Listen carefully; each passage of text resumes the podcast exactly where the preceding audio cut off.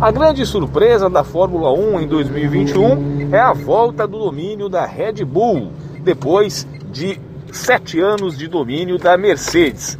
A Red Bull havia sido a equipe vencedora entre 2010 e 2013 com o piloto alemão Sebastian Vettel. De lá para cá, tem assistido o domínio da Mercedes, principalmente de Lewis Hamilton. E em 2021 tudo indicava que seria assim também já que não houve mudanças substanciais no regulamento da temporada passada para cá.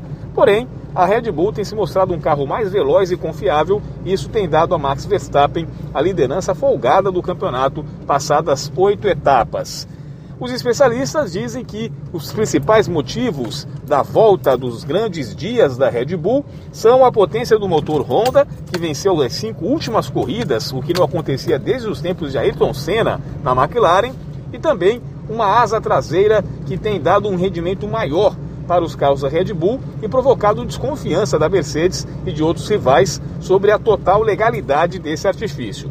O fato é que, para os fãs da Fórmula 1, as, as vitórias de Max Verstappen e o fato de Lewis Hamilton ter, estar se mostrando desafiado para manter a sua hegemonia tem dado uma graça especial ao campeonato. E aí as corridas estão, estão tendo grandes audiências em todo o planeta, porque parece que estamos assistindo a queda de um reinado. Lewis Hamilton está a cinco provas sem vencer, o que não acontecia em sua carreira desde 2013. De 14 para cá, quando ele foi campeão seis vezes das sete temporadas, ele nunca havia passado mais que quatro corridas sem vitórias.